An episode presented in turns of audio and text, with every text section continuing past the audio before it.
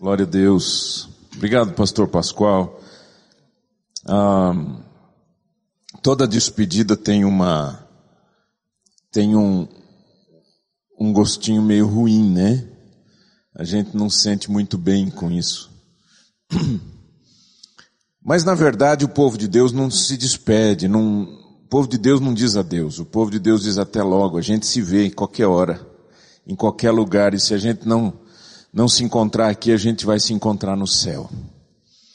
Eu sou muito grato a Deus por essa igreja e a minha gratidão em nome da minha família, ao conselho da igreja, a todos os diáconos, ao pastor principal, pastor titular da igreja, pastor Pascoal, um amigo querido, um homem de Deus, um homem que, que abriu possibilidades nesse, ministeriais aqui em Curitiba para mim. Ah, eu havia chegado, eh, eu cheguei, na verdade nós chegamos do Canadá em 2010, fim de 2010, fomos morar um ano em Londrina e depois viemos para cá. Então estamos aqui há quatro anos. E nesse período tem sido tão rico. E eu agradeço muito a Deus pela vida do pastor Pascoal, pela visão dele, pela sensibilidade para com o Espírito Santo e, e pela confiança, acima de tudo pela confiança. Porque ah, quando eu era pastor de uma igreja local e titular, é, o púlpito para mim é muito sério, eu, eu sempre é, também fui muito ciumento do púlpito, mas não é, eu entendo muito bem porque a responsabilidade é muito grande. E vai, e cai sobre nós. Então, todas as vezes que eu prego numa igreja, eu agradeço ao pastor titular da igreja pela, pela oportunidade, pela confiança, porque não é fácil. Muitas vezes nós, com muito carinho, cedemos o púlpito para alguém e a gente vem trabalhando por anos numa igreja e às vezes por uma mensagem há uma confusão na igreja e gera problemas e a gente já viu isso tantas vezes, mas eu louvo a Deus. Obrigado, pastor. Obrigado pela sua amizade, pelo seu companheirismo e esse é um tempo interessante para nós. Hoje pela manhã eu estava ministrando, não vou falar a mesma mensagem não, mas uh, eu estava ministrando sobre Marcos capítulo 16, quando o Senhor Jesus diz aos discípulos, olha, ide por todo mundo pregar o evangelho a toda criatura, e esses sinais hão de acompanhar aqueles que creem. E falamos um pouco dos sinais, né? E eu estava agora, ali a gente estava cantando, eu estava me lembrando, 2009. Eu era um dos pastores de uma igreja canadense, eu era o pastor uh, líder de um campo né, que eles chamam de campo, como se fosse aqui uma, uma igreja irmã. Eu era o pastor desta igreja e, e fazia parte também da, do grupo de missões da igreja.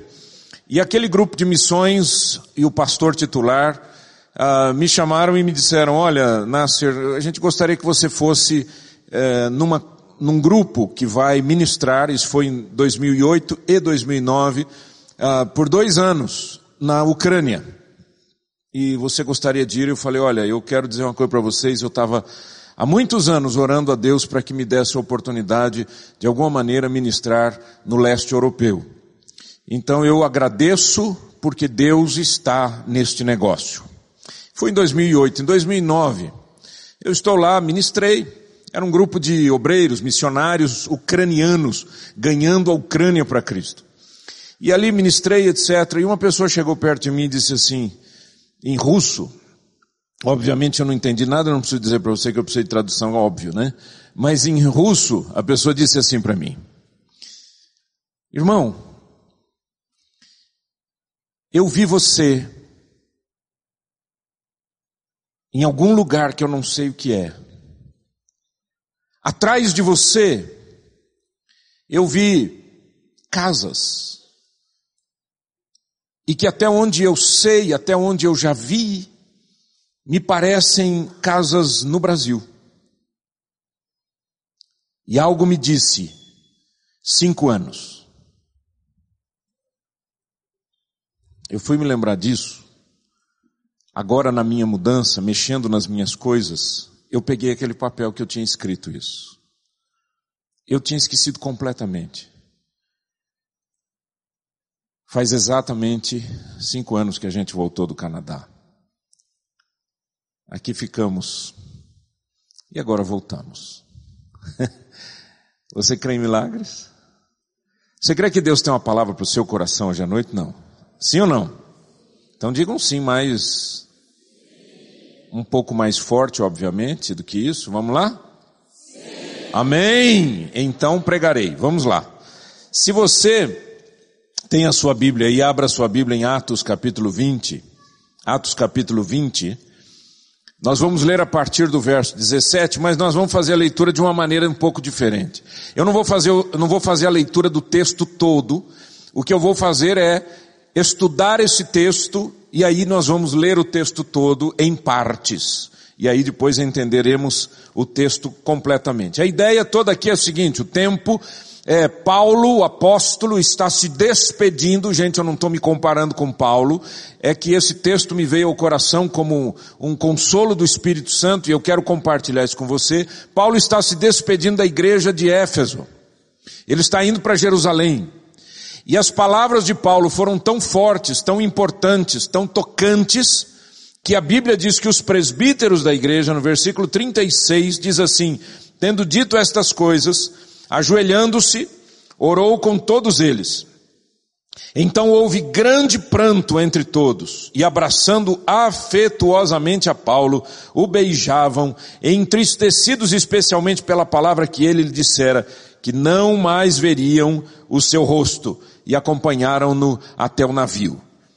Essa, esse é o momento. Então dá para imaginar que é um momento tenso, é um momento difícil, é um momento em que Paulo não está apenas dizendo, gente, estou indo embora. Paulo está dizendo, nunca mais vocês vão me ver, porque o que o Espírito Santo me revela é, são prisões e tribulações e dificuldades, eu serei detido, eu serei preso e consequentemente o apóstolo Paulo sabia que o seu tempo estaria no fim. Então eu quero ver esse texto à luz de princípios de Deus para liderança da vida, liderança cristã. Eu como líder, você como líder. Todos nós somos líderes em algum estágio ou em algum tipo de nível na nossa vida. Somos líderes em casa, somos líderes no trabalho, somos líderes de amigos, de grupos de amigos, temos relacionamentos com pessoas e acabamos influenciando essas pessoas. De alguma maneira, Somos líderes por causa da profissão ou somos líderes por conta de uma vocação, mas de toda maneira somos líderes de alguma maneira, e, e é isso que eu quero trazer para você, princípios de Deus para um líder cristão. O primeiro princípio que eu trago para você, o apóstolo Paulo diz assim nos versos 33 a 35. De ninguém cobicei prata, nem ouro, nem vestes. Vós mesmos sabeis que estas mãos serviram para o que me era necessário a mim e aos que estavam comigo. Tenho-vos mostrado em tudo que trabalhando assim é mister socorrer os necessitados e recordar as palavras do próprio Senhor Jesus, mais bem-aventurado é dar que receber.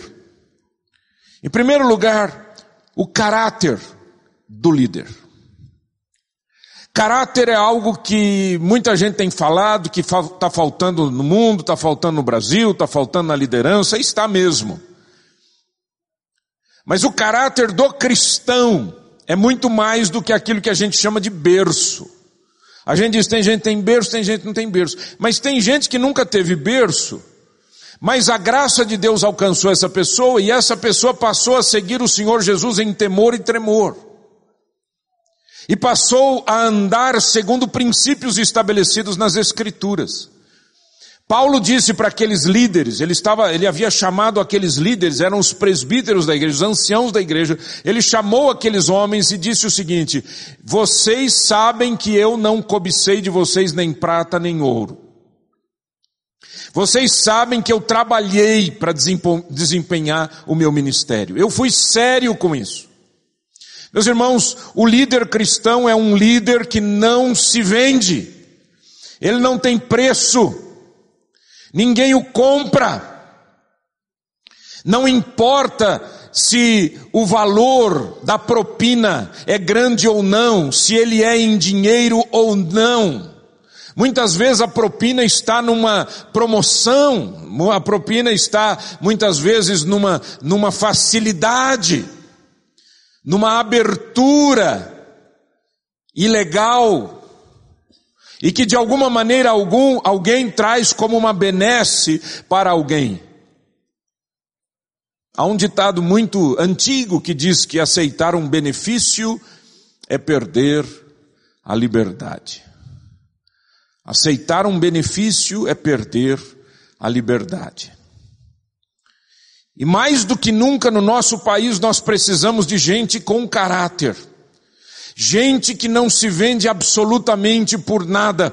Gente que tenha princípios determinados pela palavra de Deus. Não são vontades humanas, são princípios de Deus. É caráter em obediência. É vida séria com Deus. E Paulo disse: Vocês sabem que eu não cobicei de vocês absolutamente nada, e pelo contrário, eu fui um fazedor de tendas, eu trabalhei, eu lutei, eu fiz o máximo que eu pude para não ser pesado para ninguém. Segundo lugar, versículo 17, logo no começo então daquele texto que eu apresentei aos irmãos, diz assim: nós vamos ler do 17 ao 21. De Mileto mandou a Éfeso chamar os presbíteros da igreja.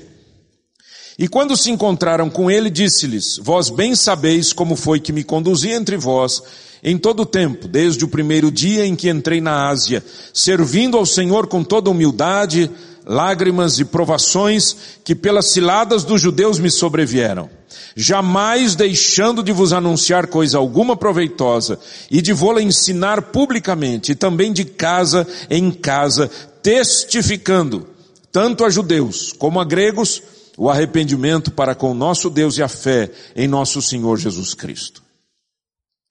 Foco do ministério. Foco, conteúdo. Paulo sabia o que ele deveria fazer. Sabe, eu tenho visto tanta gente que não sabe para que veio nesse mundo. Eu tenho ouvido tantas pessoas que dizem assim, sabe, a minha profissão é tal. E eu digo, e você é feliz nisso? Não, sabe como é que é, tá difícil, a coisa, a luta, não sei o quê. Mas é difícil você encontrar uma pessoa que não fala da profissão, não fala do que estudou, fala do conteúdo. Paulo disse: Vocês sabem o que, que eu fiz entre vocês? Eu não parei de ensinar a vocês. Eu não parei de passar para vocês tudo aquilo que o Senhor me ensinou. Eu compartilhei durante todo esse tempo. Eu fui fiel ao meu Deus. Eu trouxe, trouxe para vocês tudo aquilo que o Senhor me deu eu ensinei publicamente, eu ensinei de casa em casa, mas eu tenho um foco na minha vida. O foco de Paulo não era fazer tendas, ele fazia tendas para sobreviver. Mas o foco de Paulo era um foco ministerial. Aí você vai dizer, bom pastor, mas isso era um apóstolo, não era a função dele. Gente, não tem esse negócio de função. o que tem é o seguinte, eu sou um cristão, você é um cristão, para que que você existe nessa terra? Se alguém chegar agora aqui para você e falar assim, olha, nós estamos aqui ao vivo, numa transmissão da CNN, sei lá o que, estamos aqui transmitindo para tantos países ao vivo. Aqui está a nossa pergunta para você. Qual é o objetivo da sua vida?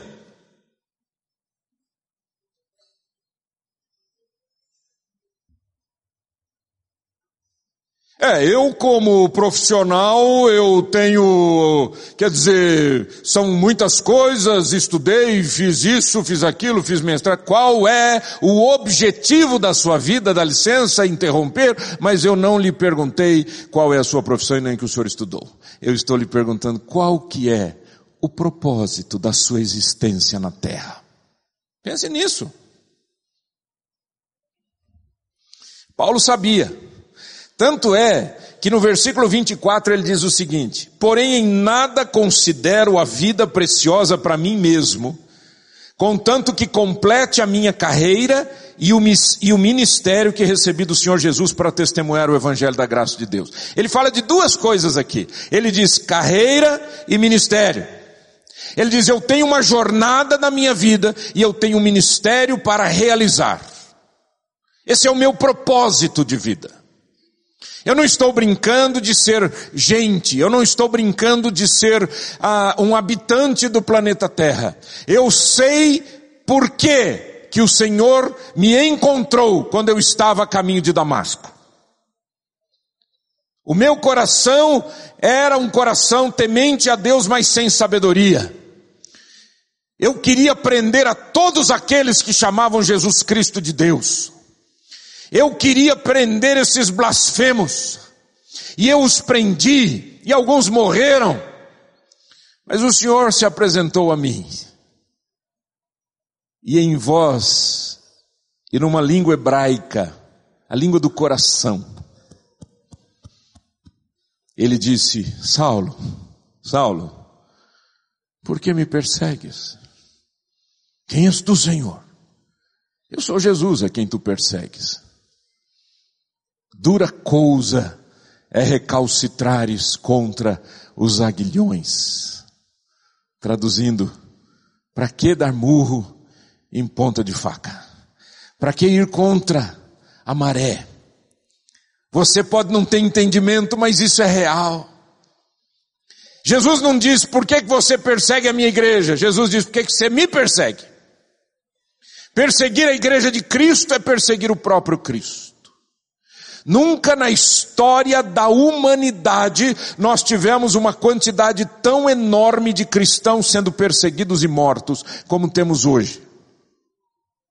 Pessoas estão sendo mortas não é só pelo Estado Islâmico, isso é antigo.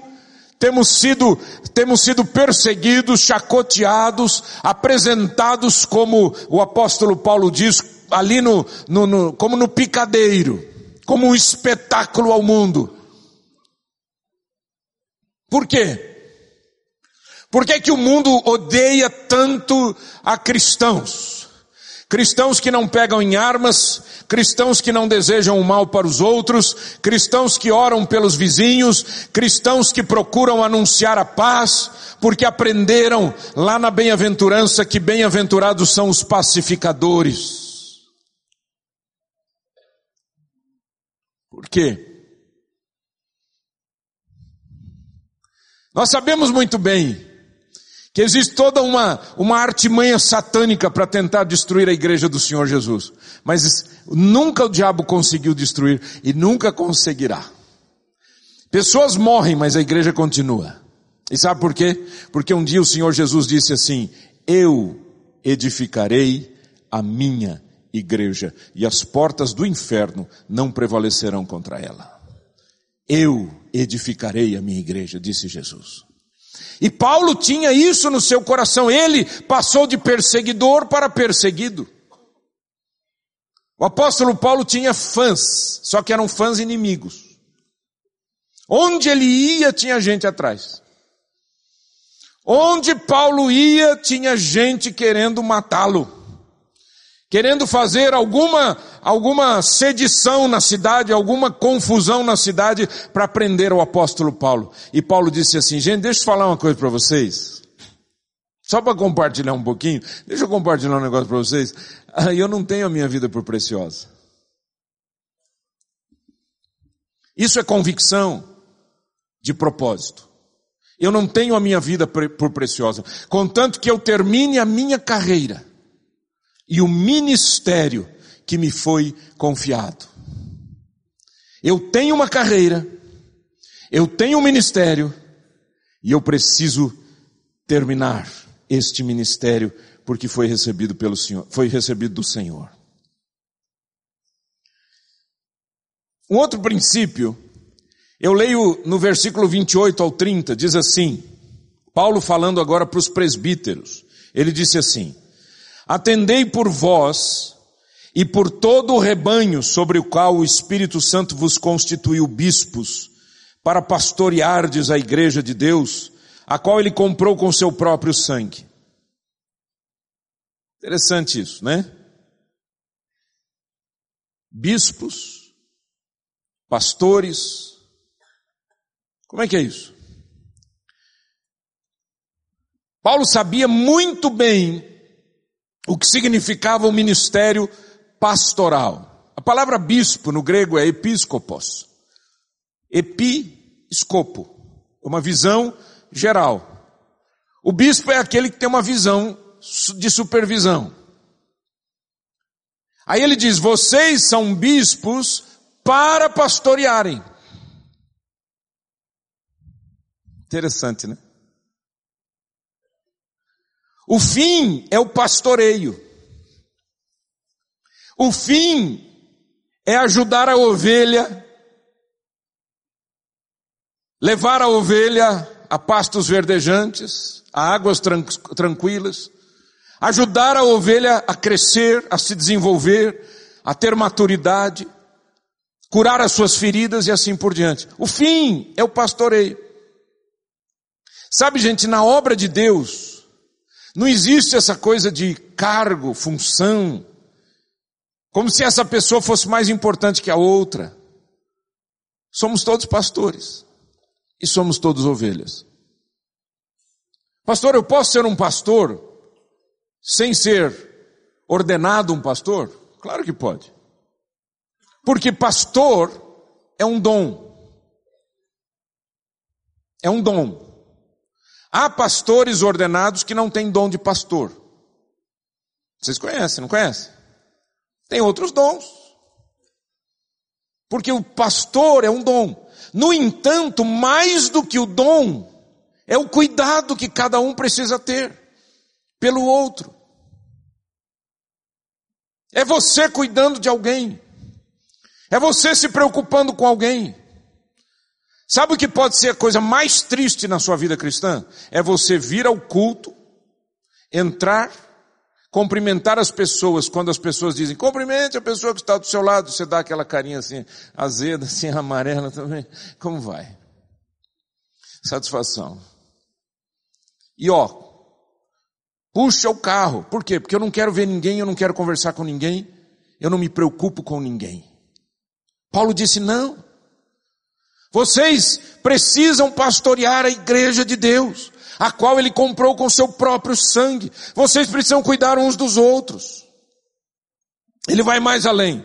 Ele continua dizendo assim no versículo 29, eu sei que depois da minha partida, entre vós penetrarão lobos vorazes, que não pouparão o rebanho, e que dentre vós mesmos se levantarão homens, falando coisas pervertidas para arrastar os discípulos atrás deles. Interessante. Isso acontece todo dia. Todos os dias aqui no Brasil e no, em toda parte do mundo. Eu estou assumindo uma igreja em Montreal. Uma igreja pequenininha. Um grupo aí de 60 a 70 pessoas. O casal que estava antes de nós, um dia, presta atenção, estavam cuidando de uma igreja de brasileiros, tá? Eles já cansados precisaram tirar férias.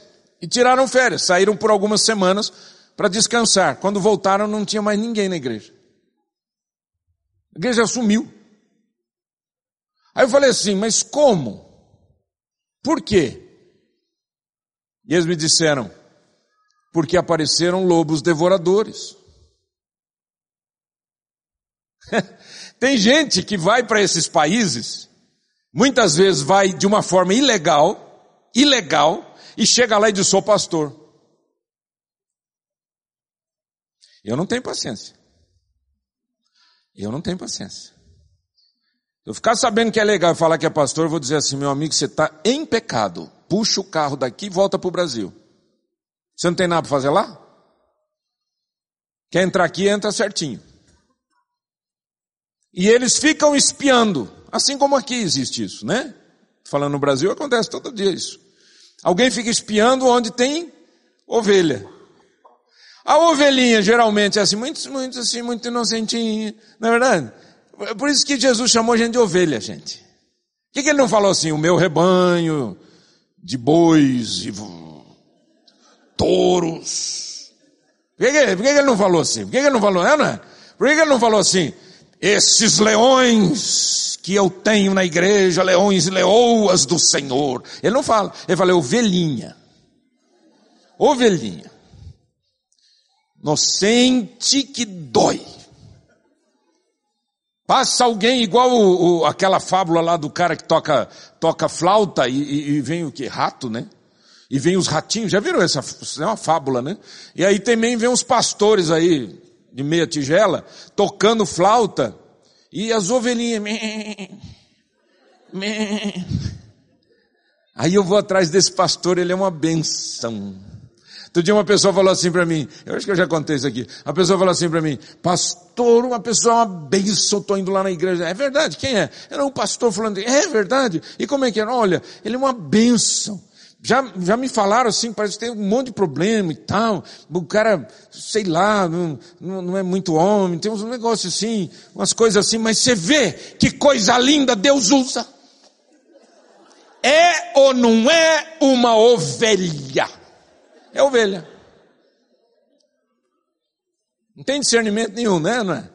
Tem discernimento zero, cega, ovelha cega, ovelha cega, surda, manca. Cega, surda, manca, só não é muda, porque o que esse povo fala é brincadeira. E fala, e fofoca, e conversa, e conta história, e vai, e longe, é ou não é?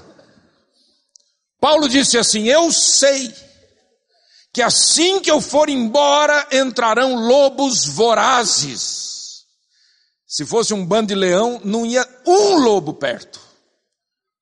Mas é ovelha, bonitinha, rechonchundinha, é, gordinha. O lobo olha e diz: É ali que eu quero estar. Lobos devoradores.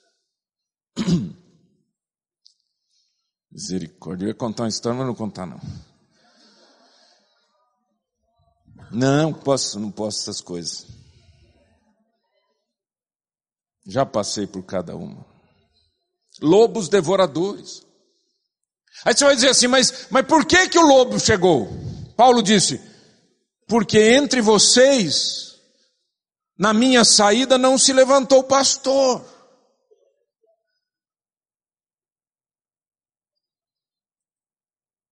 Porque vocês descansaram que eu estava liderando.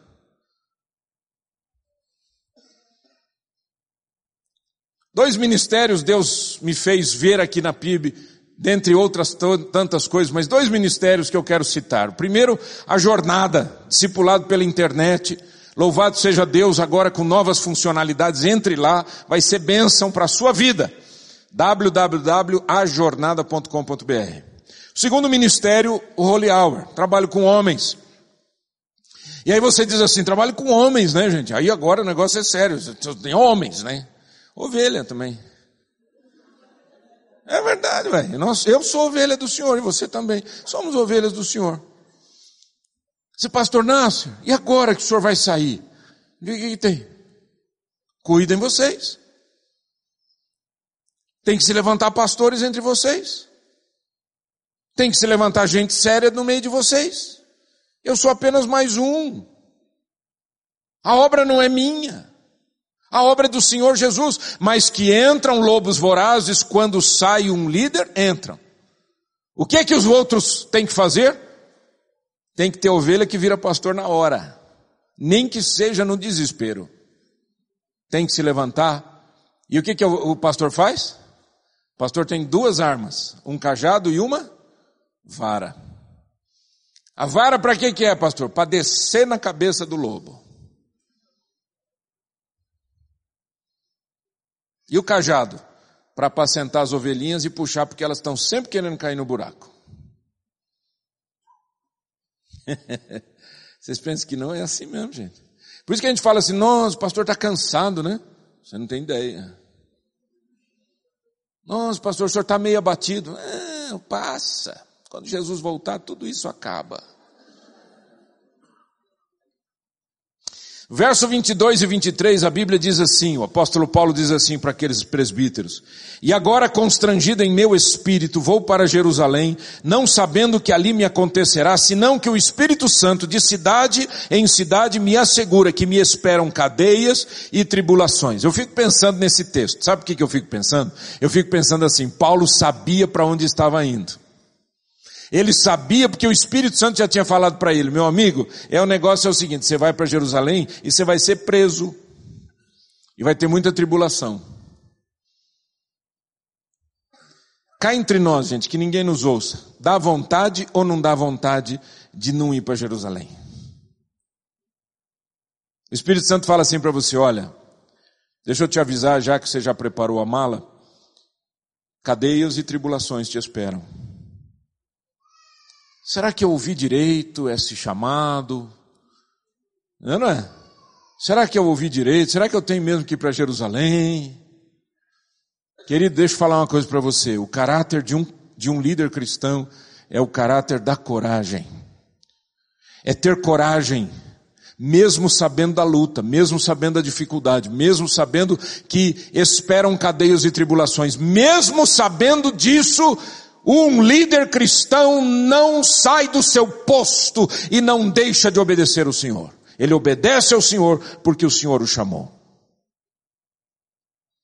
E aí ele diz para a igreja, para aqueles líderes, ele está falando com líderes, nos versos 31 e 32, com certamente ele olhando para os olhos daqueles homens, ele já estava vendo que eles já estavam quase que chorando, porque depois eles caem em pranto. No verso 31 ele diz, portanto, vigiai, Lembrando-vos de que por três anos, noite e dia, não cessei de admoestar com lágrimas a cada um. Agora, pois, encomendo-vos ao Senhor e à palavra da sua graça, que tem poder para vos edificar e dar herança entre todos os que são santificados. O que que a gente faz? O que que a gente faz? Ele diz, vigiai, lembrando-vos do meu ministério, do meu exemplo. É isso que ele está falando. Sabe, irmãos, a Bíblia ensina que os líderes precisam ser homens e mulheres que tragam ao povo consolo, conforto. O povo estava ali chorando. Paulo diz, irmãos, Vigiem. Os lobos estão chegando, vigiem. Agora lembrem-se de como que o Espírito Santo me usou para demonstrar vocês, para trazer vocês à luz, para apresentar a vocês o caminho certo. Lembrem-se do meu ministério e façam a mesma coisa. Eu gosto de Paulo porque ele, Paulo diz assim: olhem para mim e imitem a minha fé, imitem a minha vida. E nós, desejando assim, assim uma certa falsa modéstia, a gente diz, não olhe para mim, olhe para Cristo. Não é assim que a gente fala? Não olhe para mim, querido irmão, olhe para Cristo. E a pessoa diz, onde é que está Jesus? Como é que eu, olho para Cristo? Vai estudar na Bíblia. Aí a pessoa diz, mas eu leio e não entendo nada. Então vai, faz alguma coisa. Paulo não, Paulo diz assim, olhe para mim. Olhe para mim. Imitem a fé que eu tenho, imitem o ministério que eu tenho, é isso que Paulo fala. Cada um de nós tem que ter essa coragem de dizer para cada um: olha, a vida não é fácil, a vida é difícil, há lutas, há tribulações, há cadeias nos esperando muitas vezes, mas em nome do Senhor Jesus, mantenham a fé e mantenham o ministério. Vocês têm uma carreira, assim como eu tenho uma carreira, continuem firmes e coloquem em prática o que Deus lhes deu. Amém, igreja? Agora a gente entende o texto de Paulo, por é que aqueles discípulos choraram tanto. Porque Paulo disse, o tempo que eu fiquei com vocês foi muito curto, foram três anos apenas. Mas não esqueçam o que eu fiz. É isso que Paulo está falando. Eu não sei se eu posso dizer a mesma coisa, mas eu quero dizer a mesma coisa. E eu acho que você tem que dizer a mesma coisa. Os seus filhos não vão lembrar dos grandes sermões que deram a eles, mas eles nunca jamais se esquecerão de como vocês viveram, de como você tratou a mãe deles, como você tratou o pai deles. Eles nunca se esquecerão de quão, de quão sérios vocês foram para com o Senhor.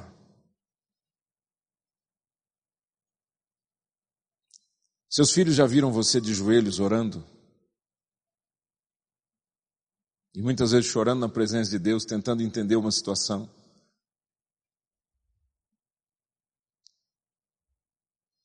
Seus filhos já viram você com a Bíblia aberta, dizendo para Deus: Pai, fala comigo. Eu não sei o que fazer.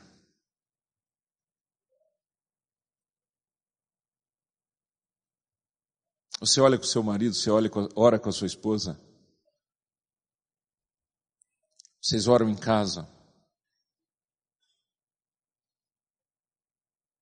Em suma, o que Paulo diz para esses homens é o seguinte, gente, Deus permitiu que eu ficasse aqui por algum tempo, eu estou indo embora. Vocês precisam acordar. Vocês precisam se levantar. Porque os lobos vão chegar. Assim que eu sair, os lobos vão chegar. Mas se vocês forem bispos que pastoreiam a igreja do Senhor, vocês vão proteger a igreja. Queridos, nós precisamos proteger a igreja. Quantos homens tem aqui? Fiquem em pé. Homens, fiquem em pé. Por favor. Por favor, se você puder, obviamente. Vocês são líderes nesta sociedade. Eu não sou daqueles que diz a mulher não tem eh, liderança, eu não digo isso nunca jamais, a mulher tem liderança, mas biblicamente falando, homem, você é o cabeça da sua casa.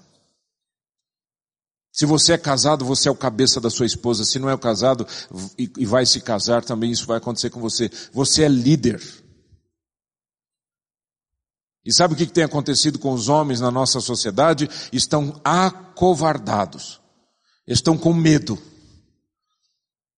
As mulheres estão estudando, crescendo, são ativas, vão para o mercado de trabalho, e muitos homens estão perdendo espaço para as mulheres, não é verdade? E isso está trazendo para os homens medo, o que deveria trazer alegria ou trazer simplesmente uma alteração de rumo, um rumo novo na sua vida, não. Tem muito homem com medo.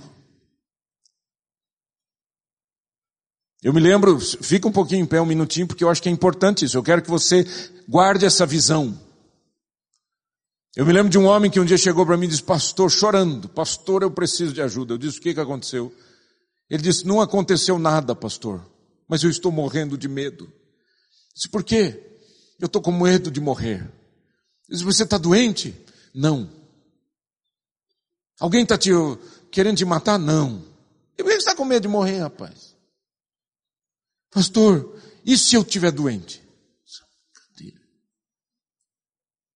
Homem, você é o líder da sua casa, você é o líder dessa sociedade, você tem que se levantar, vocês têm que ser pastores da sua casa, pastores no trabalho, pastores nessa sociedade. E não é se candidatando, você pode até fazer isso, mas não é se candidatando a um cargo político que vai lhe dar autoridade nessa terra. O que vai lhe dar autoridade nessa terra é o seu caráter. Então, homem, vista-se da hombridade em Cristo Jesus e seja o líder da sua casa e desta sociedade em nome de Jesus. E as mulheres não vão ficar tristes comigo porque é tudo que elas querem. Ouve amém aí não? Glória a Deus. Podem se assentar. Muito obrigado. Obrigado pela gentileza de ficar em pé. Você está entendendo o que eu estou falando? Eu quero orar nessa noite com você. Tem um monte de mulher aí desesperada dizendo: fala mais, pastor. Não dá tempo. Eu sei, eu sei disso. Pastor, o senhor mandou ele sentar muito cedo. eu já ouvi muita mulher dizer isso, que eu poderia traduzir assim: Pastor, meu marido é uma ovelhinha. Não dá, meu filho. Seja um homem de Deus, um pastor da sua casa, em nome de Jesus. Quem quer ser, quem quer ser o pastor da sua casa? Tem menos mãos do que homens levantados. Eu vou perguntar de novo, porque às vezes era aquele momento que você estava no zap zap. Quem quer ser o líder da sua casa e pastor nesta, nesta cidade? Está entendendo de pastor? Não estou falando de ser ministro evangélico ordenado para o ministério e cuidar de uma igreja. Estou falando de liderança espiritual. Quantas mulheres aqui querem pastorear suas amigas? Levanta a mão. As mulheres fazem isso melhor que os homens, né? Por isso que a gente não pergunta muito para vocês, porque vocês já estão na frente. Mas os homens precisam se levantar em nome do Senhor Jesus. Você quer orar comigo? Já que ninguém quer orar, vamos cantar alguma coisa e vamos embora. Você quer orar comigo? Ok, então fique em pé em nome de Jesus.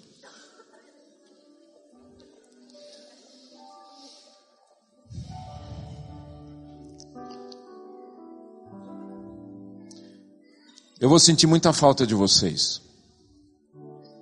Pode ter certeza.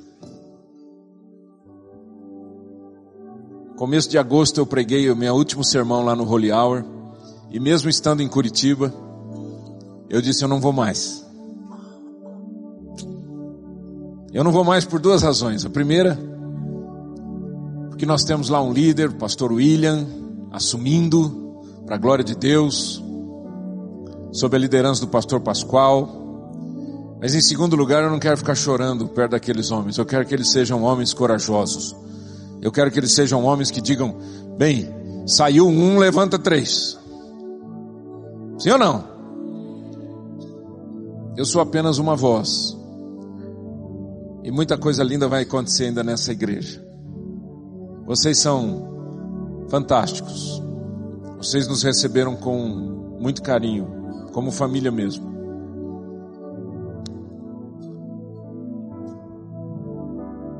O meu desejo de coração em nome de Jesus é é que eu quero orar por vocês e eu quero que vocês orem por mim, pela minha esposa. Nós nossos filhos são adultos já. Mas ao invés deles deixarem a nossa casa, nós é que estamos deixando eles no Brasil. Só eu e a Vera estamos indo. E isso é o que mais pesa, né? Mas é necessário, para todo mundo é necessário. E principalmente você, homem. Participe do Holy Hour, participe da, da FIEP, vai ter aí dia 19, um encontro um dia inteiro só sobre ética. Se você falar assim para mim, não me interessa muito esse assunto, eu vou dizer para você, vá para você ser leão e não ovelha vá. Vai lá fora hoje e faça a sua inscrição. Agora, homens de Deus, se levantem e digam nesta cidade: aqui não, lobo voraz. Aqui tem servos do Deus Altíssimo. Diga para diga na sua cidade, aqui não. Diga na sua igreja, aqui não lobos vorazes. Diga no seu ministério: aqui não, lobos vorazes. Diga na sua casa: aqui não. Em nome do Senhor Jesus. Vamos orar? Pai, em nome de Jesus. Princípios do Senhor são fantásticos, são incríveis, porque os princípios não têm data, não têm tempo, eles não expiram são verdades de Deus estabelecidas pelo Senhor, para a glória do Senhor. Eu quero estar, Senhor, entre os teus valentes.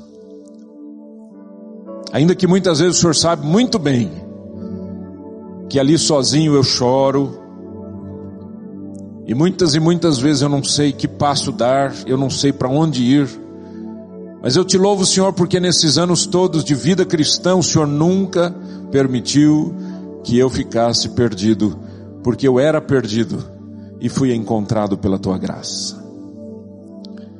Pai, eu oro pelos homens aqui. Eu oro para que esses homens sejam homens de verdade, de caráter, de integridade. Eu oro, Senhor, para que esses líderes se levantem e digam: Eu sou do Senhor Jesus e não tenho vergonha de dizer isso. Eu pertenço ao meu Deus e não sou não estou à venda. Sou um homem de Deus. Eu sou pastor daqueles que estão ao meu redor.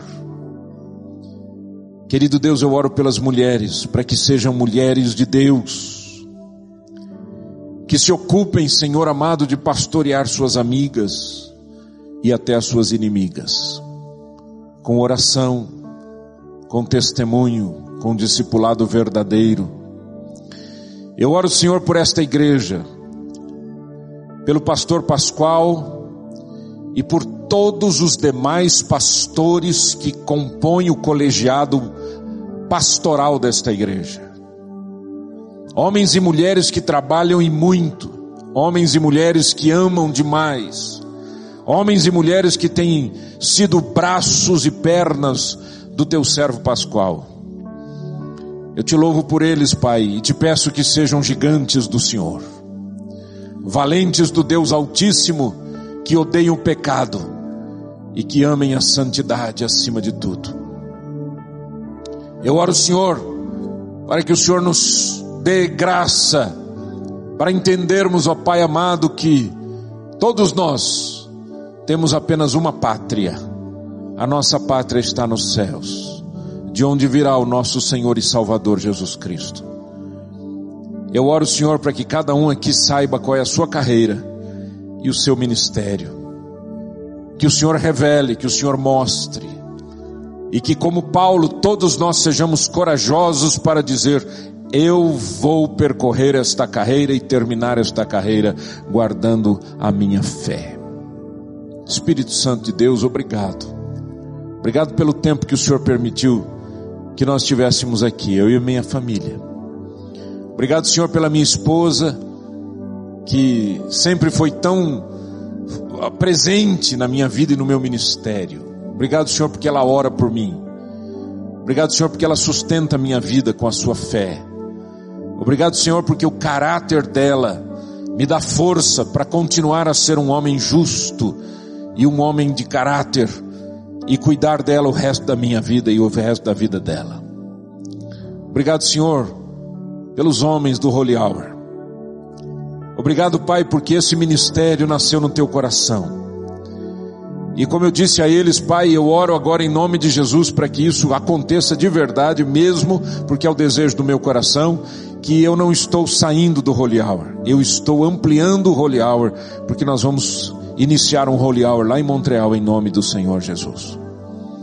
Eu quero, a Deus, ver homens falando qualquer língua que seja, mas homens que falem uma língua a língua do amor a Deus acima de todas as coisas e ao próximo, como nós nos amamos. Então, Pai, guarda, guarda o teu povo, guarda a tua igreja. Em nome do Senhor Jesus. Amém.